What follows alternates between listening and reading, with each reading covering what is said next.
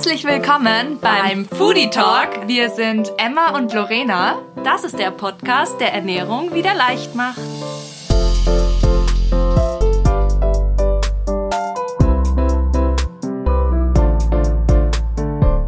Hallo. Hallo, schön, dass ihr wieder dabei seid. Heute geht es um ein Thema, das sich relativ viele gewünscht haben, beziehungsweise wo wir auf Instagram schon ganz viele Nachrichten und Fragen dazu bekommen haben.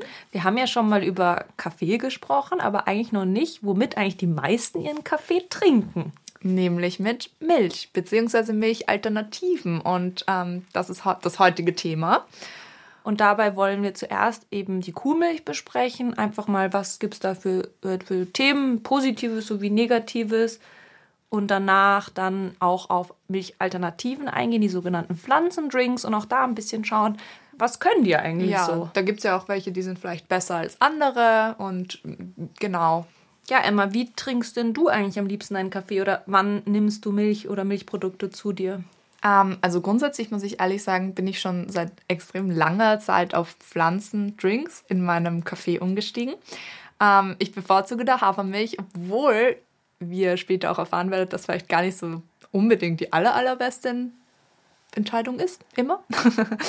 ähm, aber grundsätzlich schmeckt mir einfach wahnsinnig gut und deswegen ich bin ärgster Hafermilch-Fan einfach. Hat das Gründe, warum du da umgestiegen bist oder einfach Geschmacksgründe so? Nee, also grundsätzlich ist es so, dass ich von ganz normaler Milch, also ich muss ehrlich sagen, so Milchprodukte, die ähm, also nicht verarbeitet ist ein blödes Wort, aber ähm, die zum Beispiel mit so Bakterien versetzt sind, wie, keine Ahnung, Sauermilch oder, oder so Kefir und so, das vertrage ich richtig gut. Aber normale Milch habe ich nie gut vertragen, habe ich immer so ein bisschen Ausschlag bekommen, so Kries an den Armen, vielleicht kennt man das bei Milchprodukten, also genau ein bisschen Magenverstimmungen. Und deswegen habe ich da dann einfach irgendwann mal aufgehört mit der Kuhmilch und bin dann eben da umgestiegen. Und ähm, ja, wie war das bei dir? Bei mir war das eigentlich ähnlich, denn ich habe auch gemerkt, also bei mir hat es angefangen, ich habe früher eigentlich immer Müsli in der Früh gegessen und mir war dann irgendwann dann, als ich in die Schule gegangen bin, also ich habe es logischerweise in der Früh gegessen, als ich dann so in der Schule angekommen bin, war mir immer relativ schlecht und ähm, das... Sorry, mir ist mein Blatt Papier gerade runtergefallen. Ähm, und das war, also erstmal konnte ich das gar nicht so einordnen und irgendwann bin ich dann drauf gekommen, dass ich... Ähm, ja, die Laktose in der Milch nicht vertrage. Und das ist auch ein Thema, das wir gleich dann noch vielleicht besprechen, besprechen werden. Mhm. Ähm, dann hat meine Mama laktosefreie Milch gekauft, dann war es auch deutlich besser. Warum ich dann irgendwann auch von der Kuhmilch ganz weggegangen bin, war dann auch wirklich aus, ähm, ich sage jetzt mal, Problemen, die ich mit der Haut hatte. Ähm, warum? Die nämlich nicht von der Laktose kommen. Genau, da wir dann auch gleich eingehen. Geht's, also da gibt es auch wirklich viele Studien zu, warum Kuhmilch in Sachen Haut eine große Problematik darstellt. Ja, aber so bin ich dann auch auf die Hafermilch umgestiegen. die schmeckt einfach super lecker. All-time Favorite. Ja. Aber vielleicht wollen wir jetzt erstmal ein bisschen die Kuhmilch genauer beleuchten. Genau.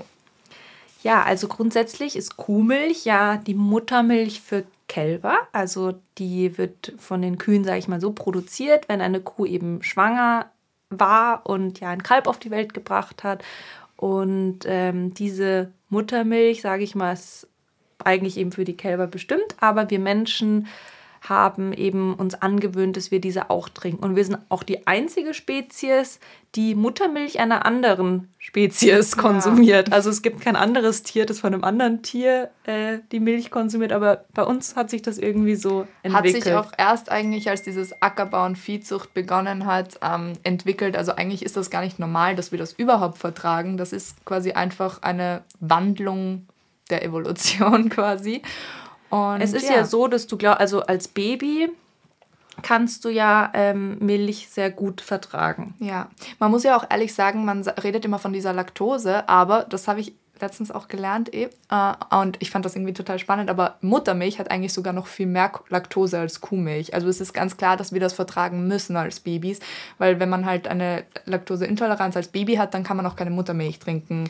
Und, ich glaube, ja, es gibt ja. so drei Formen. Also entweder du bist wirklich von Geburt an laktoseintolerant, dann kannst du auch keine Muttermilch vertragen. Aber bei den meisten baut sich einfach also diese Laktoseintoleranz erst auf, dass man quasi die Milch nicht verträgt. Das ist auch eigentlich ein natürlicher Prozess, denn es ist eigentlich nur vorgesehen, dass wir eben diese Milch, diese Muttermilch oder in dem Fall auch die Kuhmilch für die Kälber, dass man die halt eben dann bekommt, wenn man halt zur Welt kommt und dann halt auch ähm, in den Monaten und Jahren danach, aber nicht wirklich länger drüber hinaus. Also ab dem zweiten Lebensjahr ist es ja quasi normal, dass sich langsam Laktase, das ist ein Enzym, das eben diese Laktose spaltet, ähm, abbaut und man das immer weniger verträgt. Und deswegen ist es auch ganz normal, dass eben 75 Prozent der Weltbevölkerung Laktose überhaupt nicht vertragen, wenn sie erwachsen sind. Das ist wirklich nur ein Drittel.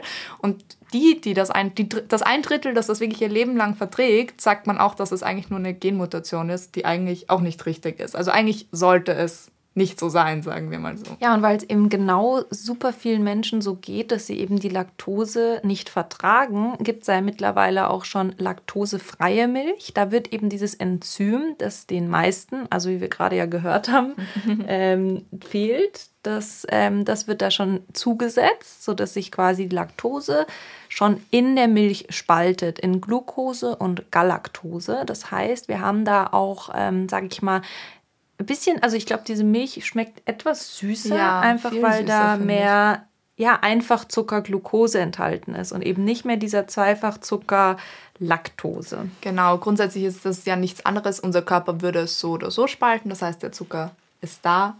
Aber dennoch muss man sagen, dass natürlich laktosefreie Milch schon ein sehr verarbeitetes Produkt ist. Also wenig mit dem natürlichen Produkt zu tun hat. Und deswegen, ja, vielleicht findet man ja ein, eine gute Milchalternative, wenn man laktoseintolerant ist. Falls jetzt jemand noch gar nicht so sich mit dieser Thematik beschäftigt hat und vielleicht auch sich gar nicht im Klaren darüber ist, ob er Laktose verträgt oder nicht.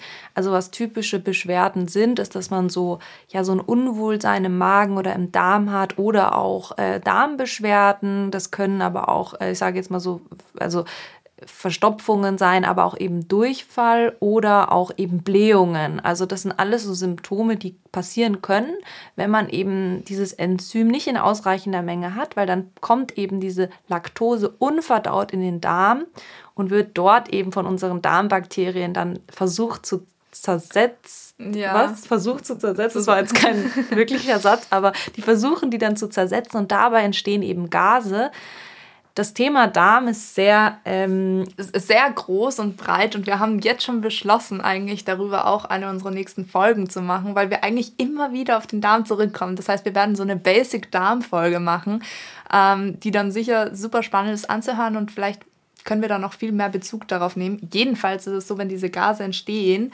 ähm, dann muss man natürlich auch ein bisschen mehr pupsen.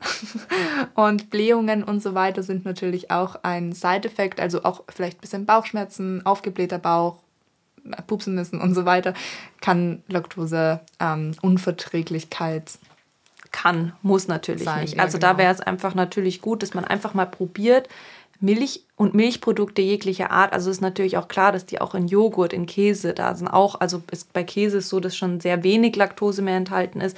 Aber wenn man mal so komplett drauf verzichtet und einfach schaut, okay, werden die Beschwerden besser, dann kann man schon herausfinden, ob es wirklich die Laktose ist oder vielleicht auch etwas ganz anderes. War das nicht irgendwie eher so diese Faustregel? Ich bin mir gerade nicht sicher, aber umso schmieriger und weicher der Käse, umso mehr Laktose und umso härter und ausgehärteter und reifer der Käse, umso weniger Laktose? Das weiß ich nicht, weil ich weiß, dass Frischkäse ähm, nicht so viel Laktose hat, aber es kann, also ich weiß aber grundsätzlich. Schauen wir kurz nach, schauen wir kurz nach, oder? Ja. We are back. Wir haben das jetzt kurz nachgeschaut. Und Emma hatte recht, also ihre Faustregel ist gültig.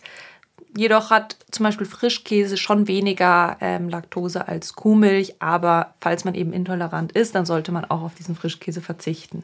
Genau, und grundsätzlich ist es aber auch gar nicht so, also auch wenn man Laktose gut verträgt oder ähm, wenn man laktosefreie Varianten nimmt, es ist nicht die Laktose das Einzige, was jetzt die Kuhmilch ähm, als ein also nicht so gutes Produkt macht, sagen wir jetzt mal so. Da gibt es noch ganz andere Dinge und darüber sprechen wir jetzt. Ja, ich glaube, das Erste, was immer so mit genannt wird, ist das Kalzium, denn es wird ja gesagt, so Milch aufgrund des Kalzium hält unsere Knochen gesund. Wir haben da einen recht hohen Bedarf von einem Gramm am Tag und ja, ein Glas, also 200 Milliliter Kuhmilch, würden da schon mal 240 Gramm, ähm, nein, Milligramm Kalzium liefern. Das heißt, man kann damit natürlich seinen Bedarf theoretisch sehr gut decken.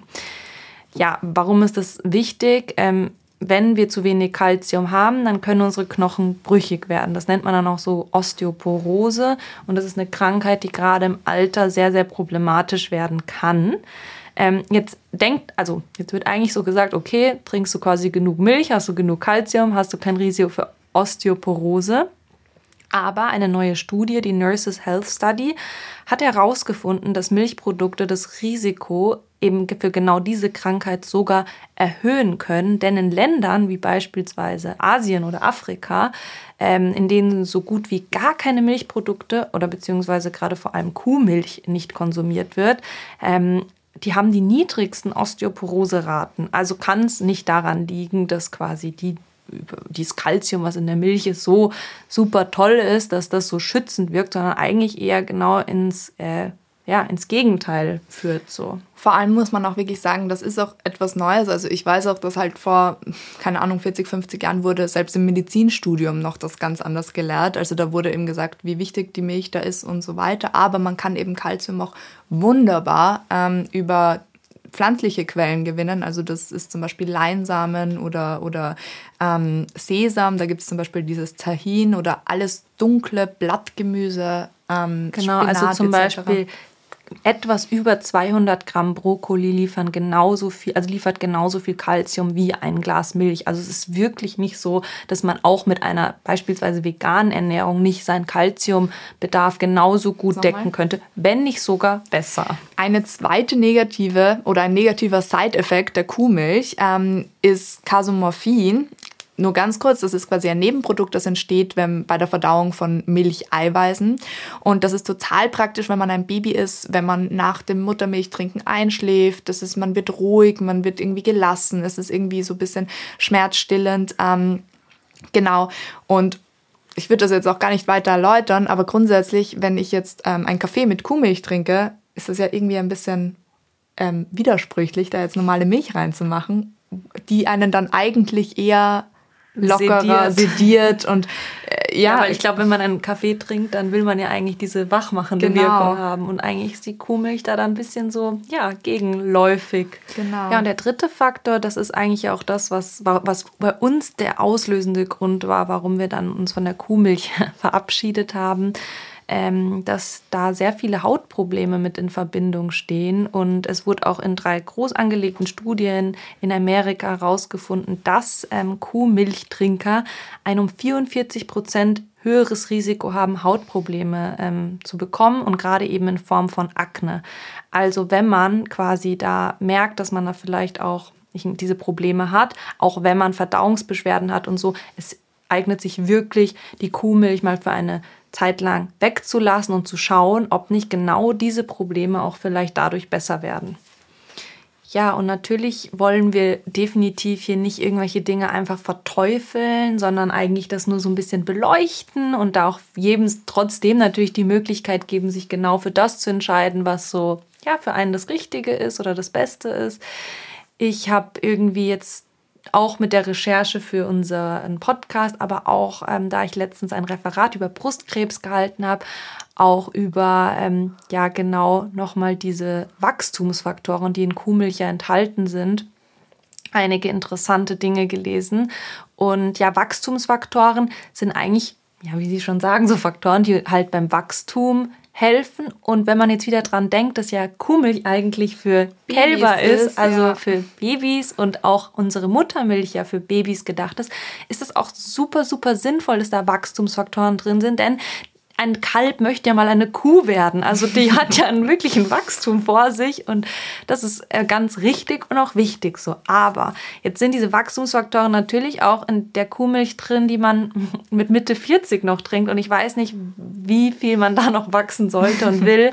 Aber was natürlich immer wächst, sind ähm, potenzielle Krebszellen und es wurde auch da in einer Studie herausgefunden, dass eben diese enthaltenen Wachstumsfaktoren ähm, ja bewiesenermaßen krebsfördernd sind und das sowohl für die männlichen Zuhörer unter uns, ähm, bei Prostatakrebs ist das Risiko zwischen 30 und 50 Prozent höher. Das ist halt enorm. Also 30 ja, bis das 50 ist fast ein doppeltes ja, Risiko. Risiko. So, äh, nur weil man eben Milchprodukte konsumiert und auch bei anderen Krebs ich sage jetzt mal Formen wie beispielsweise auch Brustkrebs, aber eigentlich Krebs jeglicher Art führen eben genau diese Wachstumsfaktoren dazu, dass Krebszellen viel, viel schneller wachsen können. Und das ist wirklich ein Prozess oder ein Zustand, den wollen wir eigentlich möglichst vermeiden. So, jetzt haben wir ja die Kuhmilch von allen möglichen Seiten beleuchtet und jetzt geht es auch schon über zu den pflanzlichen Alternativen. Grundsätzlich ist es ja so, ähm, dass wir vorher über das Kalzium gesprochen haben. Zum einen haben wir eh gesagt, kann man das auch ganz gut anders zuführen. Das ist übrigens auch wirklich sehr gut für den Körper verfügbar, also über grünes Blattgemüse. Ähm, oder, oder eben Leinsamen und so weiter ist Kalzium sehr gut verfügbar für den Körper. Das heißt, er kann es gut verwenden. Aber auch die Produzenten, die Milchalternativen herstellen, machen das mittlerweile so, dass sie Kalzium zufügen. Das ist auch wirklich super. Also das kann man echt nutzen und das ist ähm, genau einfach mal auf der Verpackung nachlesen, ob da Kalzium beigefügt ist und dann das auch gerne kaufen. also es macht einfach aus dem Grund heraus Sinn, also dass sie es zufügen, weil man somit diesen Nachteil im Vergleich zu der Kuhmilch überhaupt nicht mehr hat. Also da ist auch äh, das Kalzium einfach zugefügt ähm, und somit ja, misst man da eigentlich diesbezüglich überhaupt nichts, wenn man eben diese Pflanzendrinks konsumiert. Aber man muss schon drauf schauen, dass es auch wirklich zugesetzt ist. Denn natürlich gibt es auch ähm, Drinks, die einfach kein zugesetztes Kalzium haben. Genau. Ähm, und grundsätzlich beleuchten wir jetzt mal, würde ich sagen, Hafermilch, Mandelmilch und Sojamilch. Das sind ja quasi so die gängigsten Varianten. Und ja, lass mal starten mit Hafermilch, oder? Die mögen wir doch so gern. Ja, also so wie es Emma und mir geht, geht es, glaube ich, den meisten, dass die Hafermilch die Milch ist, die den, also von den Alternativen, die den meisten am besten schmeckt. Und was gibt es da zu sagen? Also grundsätzlich ist Hafermilch ähm, von dem her ökologisch gesehen ziemlich gut, weil meistens kommt der Hafer aus Österreich. Generell muss ich ganz ehrlich jetzt vor oder Deutschland sagen, oder Deutschland oder Schweiz genau, ähm, also Dachregion.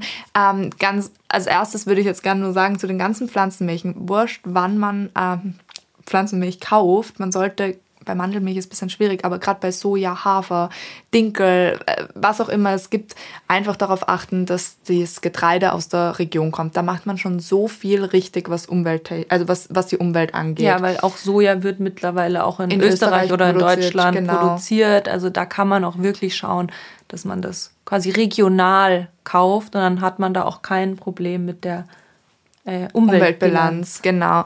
Ähm, grundsätzlich das einzige Thema, warum ich vorher gesagt habe, dass Hafer vielleicht gar nicht so die 100% beste Alternative ist, weil bei Hafermilch Enzyme hinzugefügt werden. Also da gibt es so eine enzymatische Spaltung, ähm, wo Stärke, Stärke ist quasi ähm, der Zucker von Pflanzen, würde ich jetzt mal sagen, oder noch, nie, noch kein das Zucker, Speicher, das Speicherkohlenhydrat, genau, ähm, von Pflanzen und das wird mit diesen Enzymen aufgespalten. Das heißt auch, dass dieser Zucker meistens, also er muss nicht angegeben werden und auch die Enzyme, soweit ich weiß, müssen nicht auf der Verpackung hinten angegeben werden. Das heißt, man kann nicht wirklich nachvollziehen, wo das jetzt drin ist und wo nicht.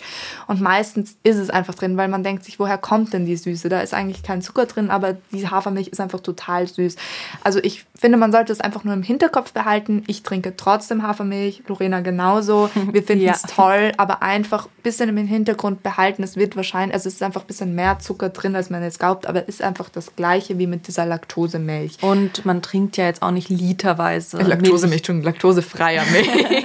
ähm, genau, man trinkt diese ja nicht literweise und den Zucker, den man da eben dann mit trinkt, der ist auch im Rahmen. Also das hat quasi so jede Milch, dass die ähm, ich sage jetzt mal, einen gewissen Anteil an Zucker enthält. Und da ist natürlich ganz interessant zu sehen, welche Milch hat wie viel Kalorien. Und die Hafermilch, die schneidet da eigentlich mit 48 Kalorien ähnlich ab wie die Kuhmilch. Die hat nämlich 64 Kalorien. Ja, und auch eine interessante Zahl, die man eben vergleichen kann, ist der Proteingehalt. Denn ähm, was auch bei Kuhmilch immer sehr, ich sage ich mal, stark beworben wird, ist natürlich, dass da viel Protein enthalten ist. Und es ist auch wichtig für unseren Muskelerhalt. Und und äh, Kuhmilch enthält im Schnitt 3,6 bis 3,8 Gramm Protein wieder auf 100 Milliliter. Und die Milch, die da eben am nächsten dran kommt, ist die Sojamilch. Also wenn man quasi eine vegane Alternative für Kuhmilch haben möchte, die gerade eben auch beim Proteingehalt sehr, sehr, sehr nah dran kommt, dann hat man bei der Sojamilch wirklich eine super, super Alternative,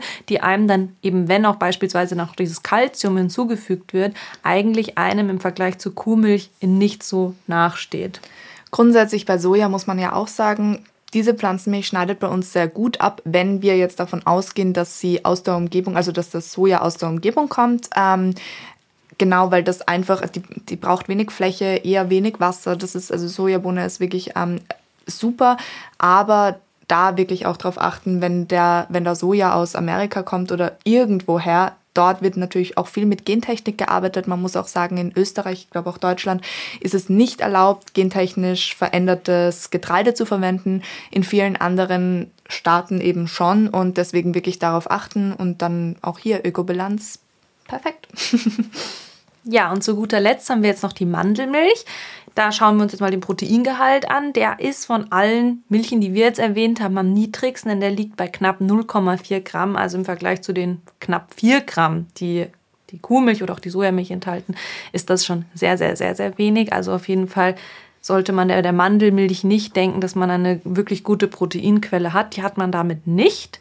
Aber dafür hat sie auch sehr wenig Kalorien. Also wenn es einem eher darum geht, ähm, auf Kalorien zu verzichten, dann kann man auf Mandelmilch zurückgreifen, denn die hat nur 13 Kalorien auf 100 Gramm.